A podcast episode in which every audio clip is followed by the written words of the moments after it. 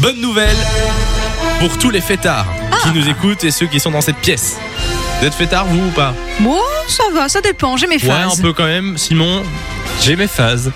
oui, elles sont plus rares. C'est ça. Une étude très sérieuse vient de révéler que faire la fête serait bon pour la santé. Oh, me voilà immortel. C'est une étude très très sérieuse, je vous explique, euh, qui a été faite par des spécialistes des sciences comportementales et qui a conclu que participer régulièrement à des événements musicaux allongerait l'espérance de vie. Ah oui, ok, j'allais dire, parce qu'il y a faire la fête et faire la fête. C'est ça, il y a- c'est des événements où il y a de la musique, donc la musique qu'on entend dans les concerts, dans les festivals ou dans, dans les boîtes de nuit, quoi. Oui, mais tu vois, quand tu reviens de bois, de temps en temps, le lendemain, tu peux te réveiller avec une bonne gueule de bois et t'as pas l'impression que tu vas vivre plus longtemps, t'as juste l'impression que tu vas mourir en fait.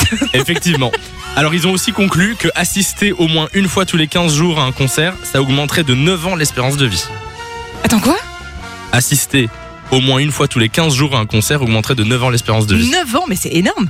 Ouais. Bon, Alors, bah, aller à Simon, un tu sais ce qu'il te concert- reste à faire. Tous les 15 jours, euh, bah oui, Simon. Bah oui, tous les 15 jours. C'est quoi le prochain concert que tu vas faire Bah demain, Fun Radio Ibiza Experience. C'est bien. Exactement. Fun. Fun Radio. Enjoy the music.